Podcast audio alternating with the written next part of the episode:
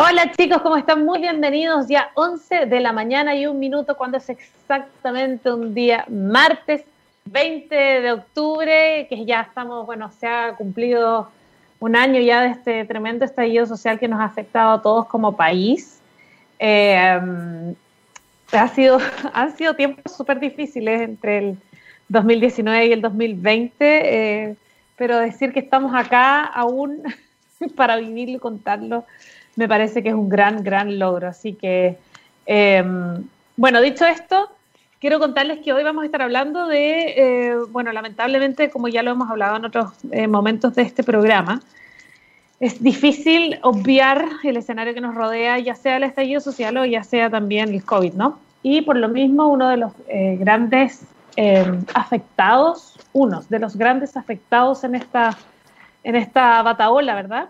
Han sido precisamente los emprendedores y, los proyectos de innovación. Entonces, eh, nosotros eh, en este programa hemos intentado y les hemos, hemos dado cabida a este, a, este tipo de, a estos conceptos, ¿verdad? Eh, para, para, para, visibilizar y para contarles más o menos en qué andan, porque muchos de estos emprendedores también han tenido que reinventarse, muchos de estos emprendedores han tenido que que de repente meterse en otros rubros, es decir, esto ha sido, a todos nos ha venido como un tremendo zamarrón. Y fíjense que a propósito de eso, en chilereports.cl, eh, un artículo ya del 8 eh, de septiembre de este año, habla sobre el, el, índice global de innovación del 2020. Chile mantiene el liderazgo regional en innovación que para lo feo y lo horrendo que se ve el escenario son súper buenas noticias. Y precisamente el índice eh, destaca que las fortalezas de Chile, ¿verdad?, se encuentran en sus instituciones, en el nivel educacional, en factores de competencia, escalas de mercado, capitalización de mercado, la tasa arancelaria aplicada y en la sofisticación empresarial que de alguna forma ha seguido avanzando en este año que ha sido bien, bien difícil y complicado. En la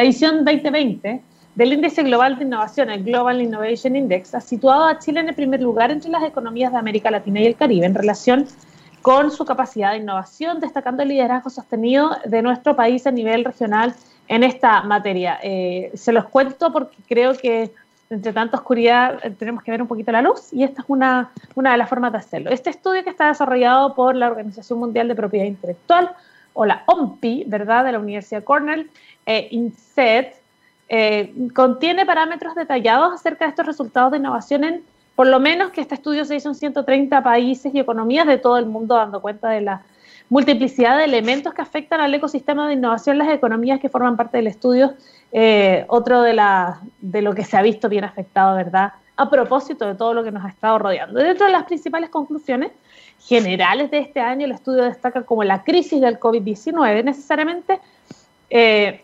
repercutirá en la innovación, lo que hace necesario que se adopten también acciones para pasar de la contención a la recuperación. Y el estudio agrega que la búsqueda conjunta de soluciones eh, médicas durante la pandemia ha demostrado, entre otras cosas, la fuerza de la cooperación, agregando que la mayoría de las economías que han subido posiciones en la clasificación del índice se han beneficiado enormemente de su integración en las cadenas de valor y las redes de innovación mundiales. Esta edición eh, de este año, ¿verdad? Eh, liderada por supuesto, ¿quiénes creen ustedes? Suiza, Suecia y fíjense Estados Unidos eh, que ubicó a nuestro país en el lugar número 54, tres posiciones más abajo respecto de la versión del año 2019 en este estudio, obteniendo una puntuación inferior a la media eh, dentro del grupo de economías en altos de altos ingresos, por cierto. Este índice dice que Chile tiene mejores resultados en cuanto a insumos de innovación, eh, más que a productos de innovación, ¿verdad? Y también indica que las debilidades de nuestra economía se encuentran en temas vinculados a la facilidad para la obtención, por ejemplo, de créditos, la difusión del conocimiento y las exportaciones de servicios TIC, que nosotros las conocemos acá y, y, bastante que las conversamos acá. Y por otro lado, el índice también destaca que las fortalezas de nuestro país, si nos queremos enfocar ahí, se encuentran en sus instituciones particularmente la sofisticación regulatoria, el Estado de Derecho, el nivel educacional, en factores de competencia, escala de mercado, capitalización del mercado, tasa arancelaria aplicada y en la sofisticación empresarial, particularmente en el ítem que es capacitación y pagos por propiedad intelectual. El índice global de innovación constituye un importante insumo para orientar el rol que la innovación debe tener eh, nuestro, eh, en nuestro país, ¿verdad? Que permita a los innovadores nacionales también acceder no solo a una amplia red de mercados que se les puede abrir, ¿verdad? Este abanico, sino que también ponerlos en contacto con las ideas del mundo y de alguna forma poder eh, ampliar sus posibilidades y no quedarse, ¿verdad?, encerrados acá. Tenemos un gran invitado el día de hoy para hablar, por supuesto, de emprendimiento, para hablar de innovación. pero antes de eso y antes de comenzar, quiero que vayamos a saludar a los nuestros, porque cuando miramos al futuro vemos a una compañía con un propósito claro. En Anglo American se han propuesto reimaginar la minería para mejorar la vida de las personas, pero ¿cómo lo están haciendo? Poniendo la innovación en el centro de todo. Precisamente de eso vamos a hablar hoy día. De esta forma, seguirán impulsando y estando a la vanguardia de la industria minera, adaptándose, buscando mejores formas de extraer y procesar minerales, usando menos agua y menos energía. El futuro está cada vez más cerca. Anglo American, personas que marcan la diferencia en minería y cuando ya son las 11 con 7 minutos en la eh, editorial probablemente más corta que he hecho en mi vida, que no es común esto en mí, eh, porque normalmente tengo una especie de verborrea cuando hablo con ustedes, pero les voy a dar un descanso, un descanso musical. Vamos a comenzar Move con algo, algo que me encanta, que es Durán durante las mandaste hoy día. Oye, muy buen setlist, así ya atómico.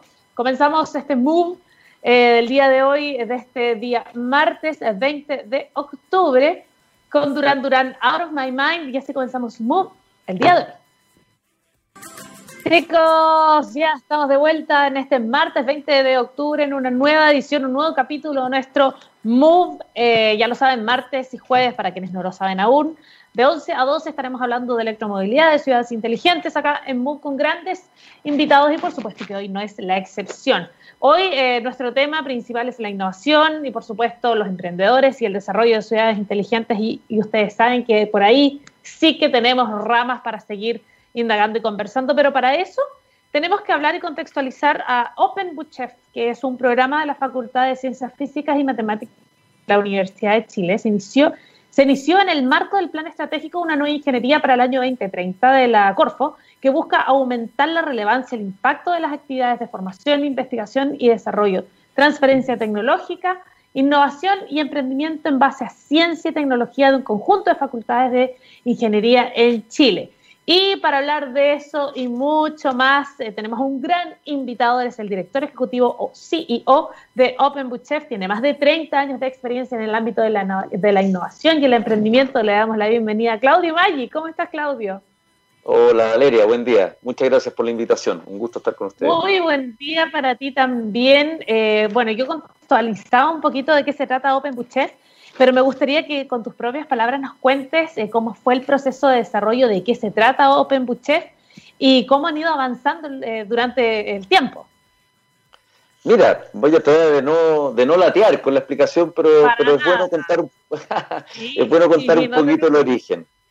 Eh, claro, porque el Open Chef parte en el corazón de esta escuela de ingeniería o facultad de ciencias físicas y matemáticas ahí instalada en, en, en el barrio Bochef, eh, eh, y el Parque O'Higgins, que ha sido parte de la historia de muchos que nos hemos formado ahí, que hemos hecho nuestra formación como ingenieros o en las distintas especialidades ahí, y que siempre hemos tenido la sensación de que haber estudiado en una de las mejores escuelas de ingeniería probablemente de América Latina, eh, y, sin embargo, esa tradición técnica, tecnológica, de investigación y de formación profesional no tenía un correlato en la capacidad de formar empresas dinámicas, de ser un, realmente un semillero de emprendimientos, de empresas dinámicas.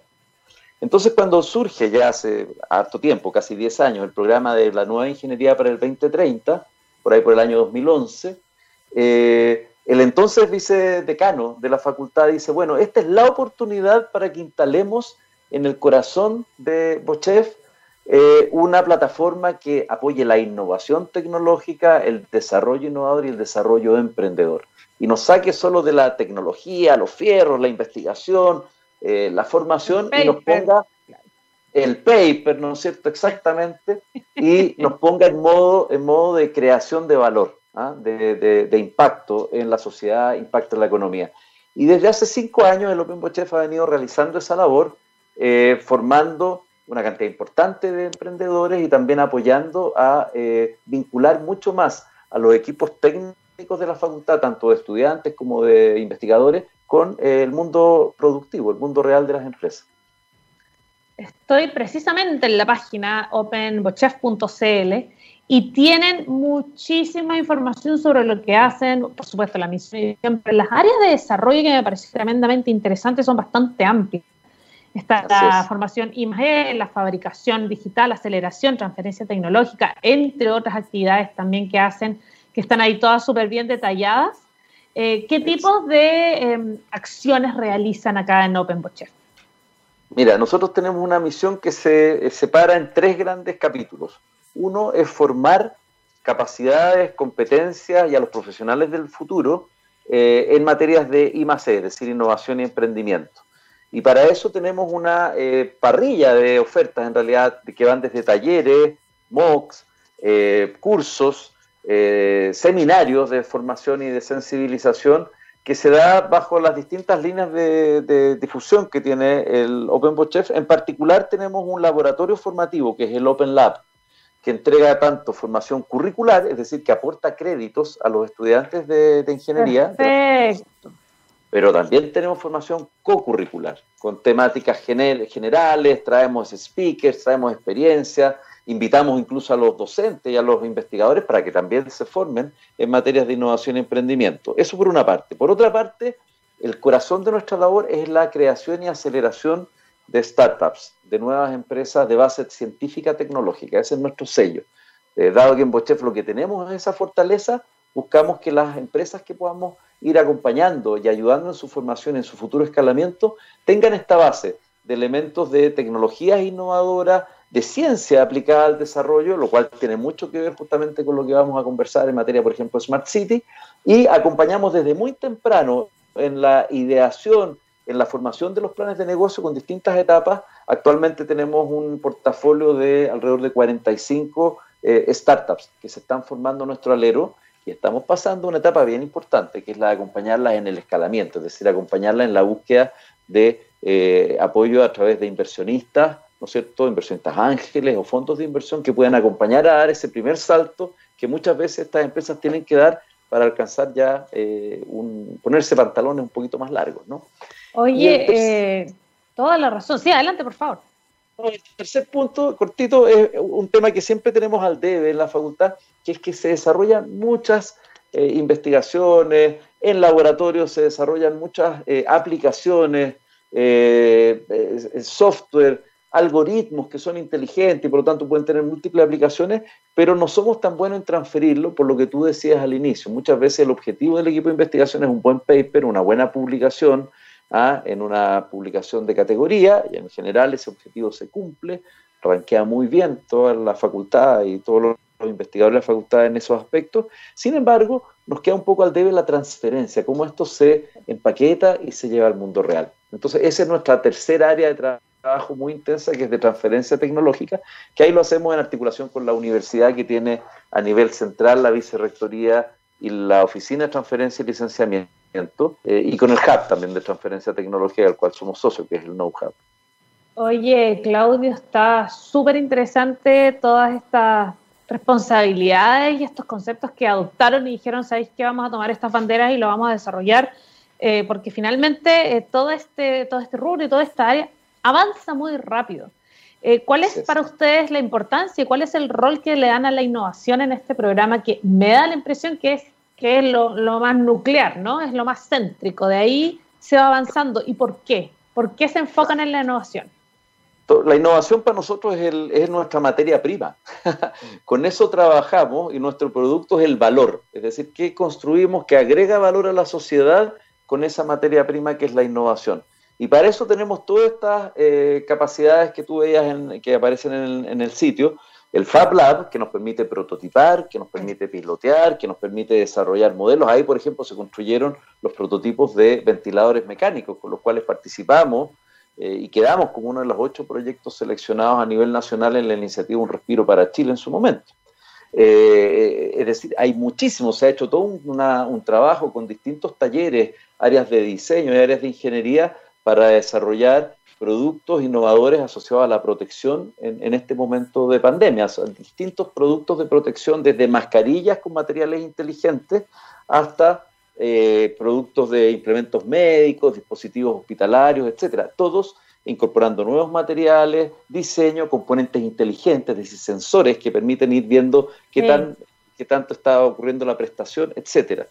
Está nuestra aceleradora, que cuando un, proyecto ya se empaqueta en la lógica de un nuevo negocio, una nueva empresa, y se junta el jinete con el caballo, es decir, la buena idea innovadora con el emprendedor que la quiere llevar adelante, hay que acompañarlo. Efectivamente, los inicios son complejos, ¿no es cierto? Hay que, hay que quemar varias etapas eh, el Valle Sobre todos los emprendedores que además parten de cero, entendiendo nada. Muchos de esos tienen que aprender a meterse en un sistema que normalmente igual puede ser engorroso, puede ser lento, puede, puede ir cambiando con los años también y eso también requiere de, una guía y una orientación.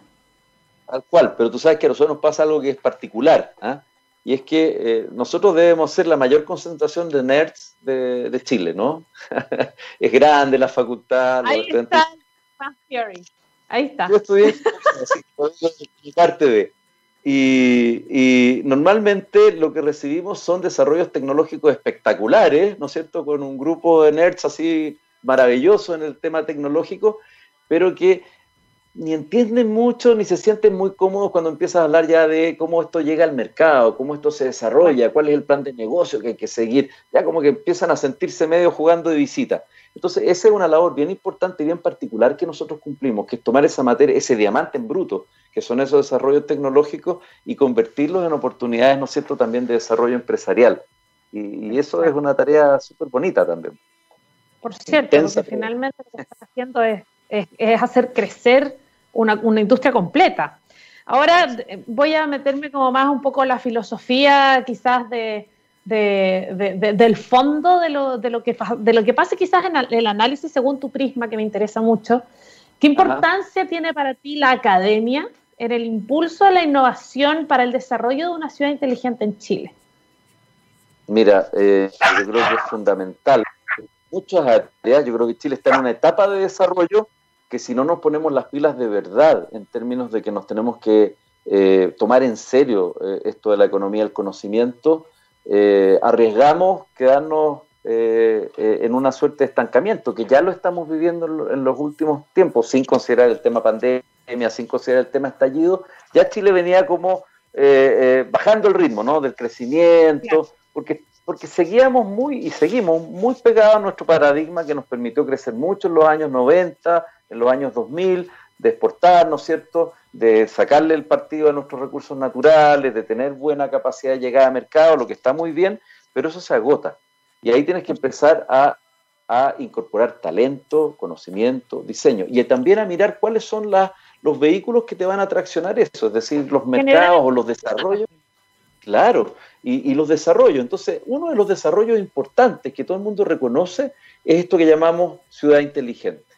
¿ah? y, que, y que engloba una serie de cosas, que engloba en el fondo una nueva forma de vida y de habitar el territorio que te lo permiten las nuevas tecnologías, que te lo permite el Internet de las cosas, que lo te lo permite, ¿no es cierto?, la eh, inteligencia artificial, el Big Data y la data analítica, todo eso te permite tener prestaciones que antes no tenías, que, que te permiten, por ejemplo, eh, gestionar barrios, gestionar la energía que llega a una ciudad, los temas de transporte asociados a la ciudad. Así es, eficiencia energética, ¿no sé, transporte, seguridad, en dos sentidos, la seguridad de las personas, que sabemos que es un tema bien importante, eh, y la seguridad también de una ciudad que puede estar sometida a eventos de la naturaleza, que es algo que en Chile nos pasa lamentablemente seguido. Sabemos que somos buenos para responder, pero eh, las tecnologías de ciudad inteligente pueden apoyar esa resiliencia de una forma muy, muy, muy potente. Entonces hay muchos desarrollos que se, pueden, que se abren en esa línea. Exacto. Ahora, en términos como de la, de la importancia de la academia que yo te mencionaba, se habla también de, los varios entrevistados que hemos tenido acá, se hablan de estos pilares, ¿verdad?, que son como los fundamentales para desarrollar algo que es, como bien lo dices tú, tan grande, son tantas patas, un abanico tan grande. Nosotros acá normalmente hablamos de electromovilidad que realmente está un poco más... Eh, es un poco más preciso, pero es una de las tantas cosas que se pueden desarrollar en una ciudad inteligente. Eh, por otro lado, tenemos el rol normativo, el rol del Estado, eh, el rol de los mismos privados. Eh, ¿Cómo se conjugan estos tres pilares fundamentales, por así decirlo, para poder desarrollar una ciudad inteligente? ¿Crees que Santiago, al menos, que es donde estamos situados ahora, está en vías? ¿Crees que estamos un poquito estancados, que nos afectó demasiado el estallido social y el COVID-19. ¿Cómo es tu evaluación? Mira, eh, estas cosas no son de blanco-negro, son, son matices y, podemos irlo viendo. Yo creo que nadie tiene una respuesta categórica a, a cómo vamos atendiendo lo especial y excepcional que ha sido este último año. Eh, evidentemente, eh, el COVID ha tenido una, por lo menos una doble lectura. Por un lado, ha sido un choque enorme a muchas actividades económicas, pero por otro lado, nos ha significado un impulso a lo digital que no nos soñábamos. Nadie soñaba que en este momento tuviéramos la cantidad de actividades que tenemos mediadas por canales digitales. Y eso eh, es un cambio que también implica oportunidades. lo que tú mencionas como pregunta parece central, fundamental y crítico. Es decir, si no existe esa convergencia de capacidades y la capacidad de eh, sincronizarlas, además, no solo coordinarlas, sino sincronizarlas entre academia, es decir... Se comuniquen, claro.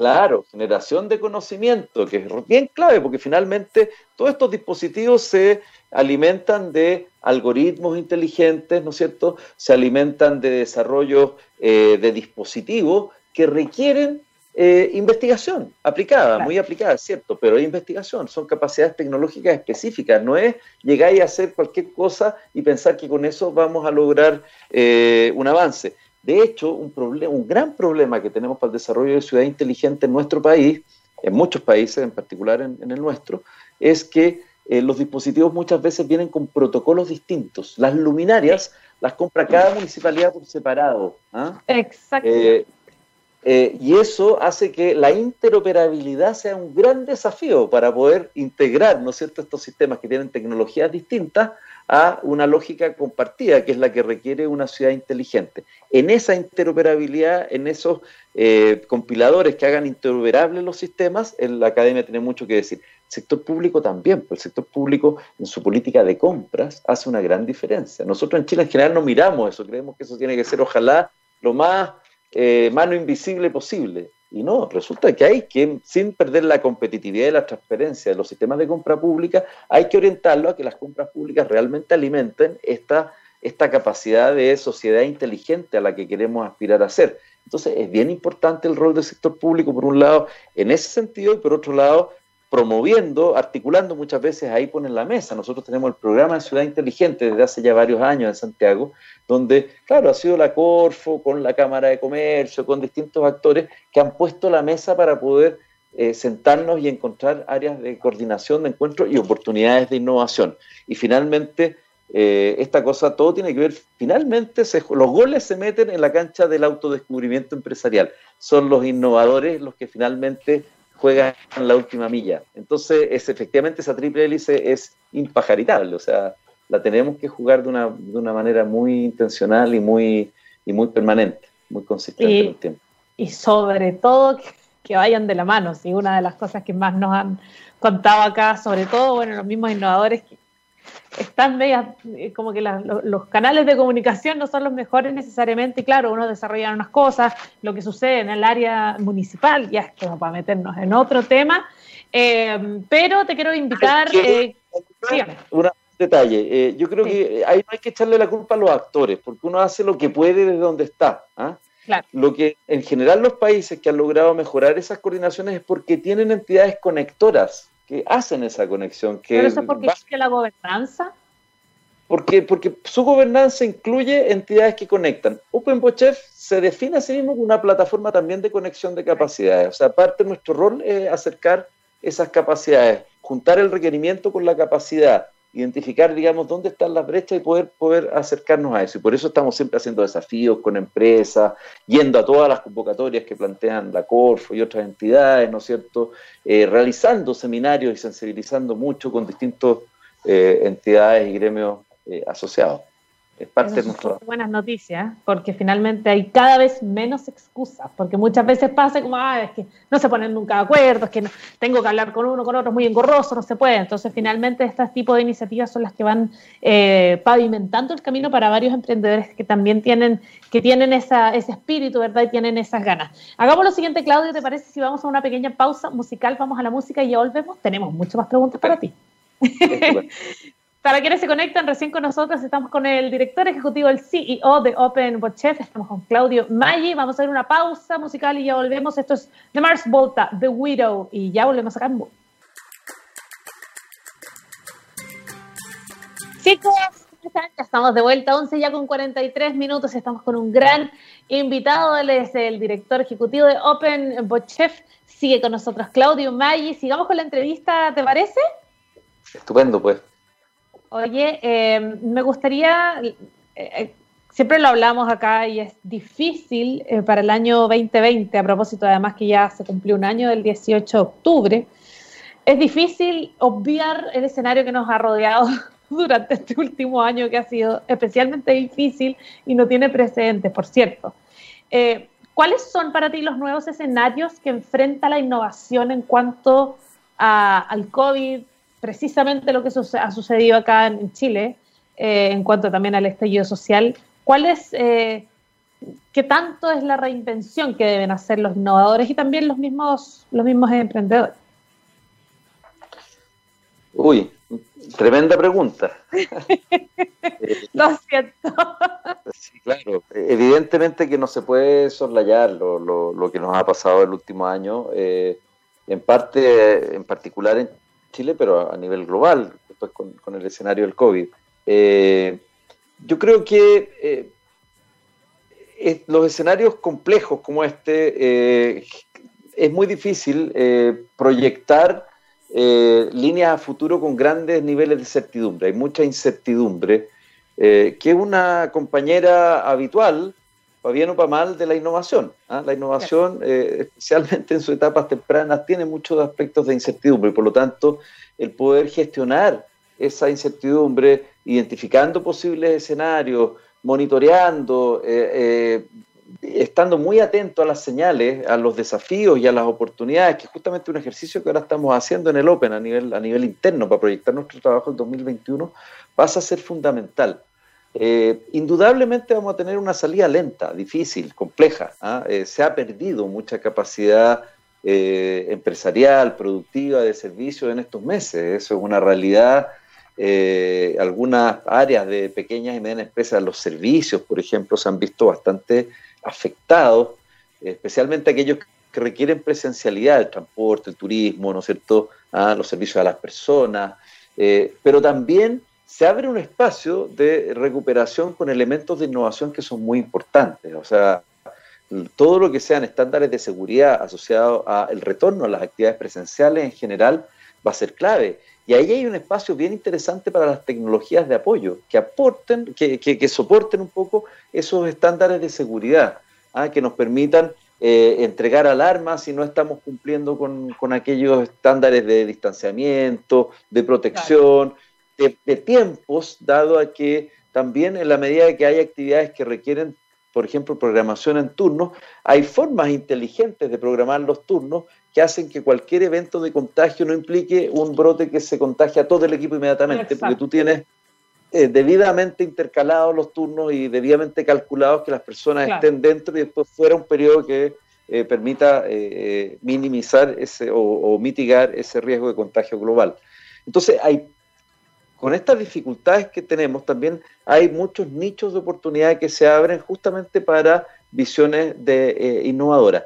Pero como el escenario es difícil, como el escenario es difícil, hay que eh, eh, también acompañar desde el lado público, desde el lado de la universidad, el que, el que ah, podamos acelerar ciertos espacios de recuperación.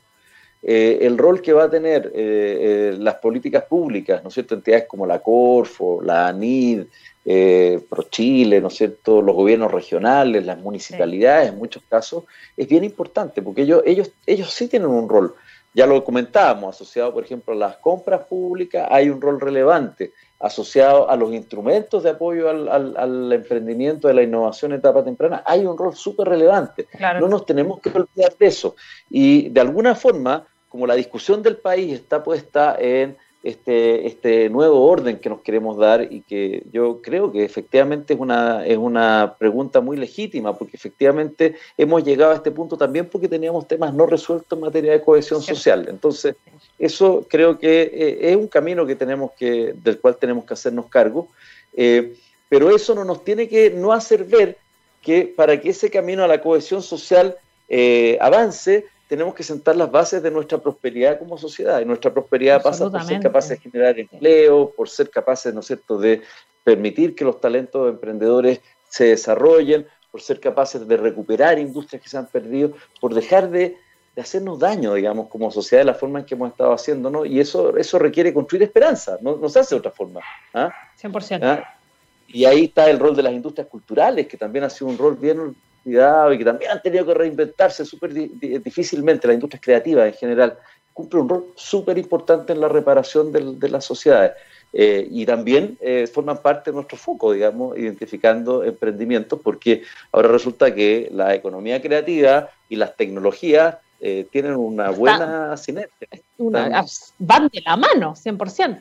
Van de la mano. Así que yo creo que es súper difícil, es súper desafiante, abre oportunidades, pero pasa porque seamos capaces de establecer puentes, coordinación y trabajar consciente y permanentemente cada día por mejorar nuestros niveles de cohesión como sociedad y no perdernos. Ahí yo creo que las señales, eh, hay algunas medidas preocupantes en el presupuesto para el 2021, bajan los fondos para innovación eh, en la Corfo. Eh, también los temas de industrias creativas están muy bajos, ¿no es cierto? Entonces, eh, esos señales realmente eh, no son tan, tan, no tienen tanto peso como para que los descuidemos. Y van a ser parte fundamental de nuestra capacidad, de nuestra resiliencia, capacidad de recuperación. Y el espacio en donde tú haces que florezca justamente la capacidad emprendedora, el talento innovador, el juntarnos. En eso yo sí creo que hay bastante, eh, yo diría, visión compartida con gremios, hemos estado mucho en reuniones con ellos, con eh, desde, qué sé yo, la SOFOFA hasta la ACTI, ¿no es cierto?, en las tecnologías de información, eh, las, las cámaras, las distintas cámaras, que tienen claro que esto pasa también por tener ese espacio de mejor articulación y que es ahí donde podemos eh, un poco catalizar desarrollos innovadores. La innovación siempre va a estar y siempre va a ser posible, pero si tú generas un espacio más, más fértil como para que se catalice eh, y se articule eh, mucho mejor y especialmente ahora yo creo que eso lo vamos a, necesitar. Va a ser más próspero. Eh, según lo que han podido ver desde, mm, insisto, en este último año en Open Book Chef, ¿cuáles han sido los mayores desafíos para los innovadores o los emprendedores? Mira, en general... Según, según quienes vienen a buscar su ayuda, de repente su orientación. Sí, Sí, en general nuestros emprendedores siempre están bastante cargados a eh, establecer soluciones por el lado digital. Entonces, más bien, este, este escenario eh, en alguna medida les acompaña, o sea, no es tan, tan hostil, no es tan, no es tan inesperado. ¿ah? Nosotros tenemos muchas soluciones que van, por ejemplo, en temas de educación a distancia o en aplicaciones del tipo B2B, es decir, aplicaciones inteligentes para industrias, ¿ah? para la minería, para el transporte, para la movilidad y la Smart City, son aplicaciones. Hace poco hicimos una, en conjunto con el BID eh, y una empresa eh, importante, hicimos una convocatoria para eh, proyectos, desarrollos innovadores en el ámbito de la movilidad autónoma, de un bus que trajo el Ministerio de Transporte, que también nos acompañó, que es un bus autónomo, que ahí se movía en el Parque O'Higgins como para demostrar cómo operaban estas tecnologías. Estuvimos hablando con ellos, muy, muy interesante el experimento que resultó. yo estaba aterrorizado, porque dije, aquí no vamos a tener ni un, ni un, ah. postulado, ponemos esta cosa que se ponga, y resulta que tuvimos eh, una buena cantidad de proyectos postulados, desde, incluso desde fuera de Chile, y nos costó mucho eh, identificar finalmente los proyectos a a, apoyar y que estamos apoyando ya en su, en su desarrollo, en su escalamiento, ¿ah? y que son muy interesantes, efectivamente son aplicaciones muy útiles para acompañar el, el, desarrollo de la movilidad autónoma en una ciudad como Santiago y en el país. Eh, lo mismo ocurre con el COVID. Hemos hecho un par de, desafíos asociados al COVID que han movilizado, eh, además, algo que en general no es tan común, desarrollos interdisciplinarios, o sea, equipos del área de salud con las áreas de ingeniería, con las áreas de arquitectura y diseño, han trabajado juntos desarrollando cosas súper interesantes y que estamos en este momento también eh, ya apoyando en la lógica de, acelerar su desarrollo como, como futuras empresas. Entonces, eh, tiene luces y tiene sombras. ¿ah? Efectivamente, el escenario es súper difícil. Venimos de una caída grande de la economía. Va a haber que recuperar, reconstruir tejido productivo. Se perdió mucho empleo que no se va a volver a crear porque la vuelta no es como era antes. ¿ah? Mucho empleo rutinario, así que ese ya, ya no vuelve. Por lo tanto, también que subir a esa gente, a todas esas personas, ¿no es cierto?, a este carril de la economía del futuro. Y, por eso eh, es clave, digamos, eh, no cejar en los esfuerzos que permitan apoyar eh, todas las innovaciones, todos los emprendimientos y también aquellas innovaciones que tienen propósito y que tienen impacto social. Por ejemplo, de inclusión digital. Clave, súper importante. No podemos tener un país dividido en tres distintos. ¿ah? Dinamarca. Y con una brecha digital que tenemos más aún. Claro, exacto. Entonces, ahí también es clave nivelar ahí, nivelar cancha en cuanto al acceso a la tecnología, a las capacidades habilitantes, a la formación digital de la gente joven y también de la gente adulta, ¿ah?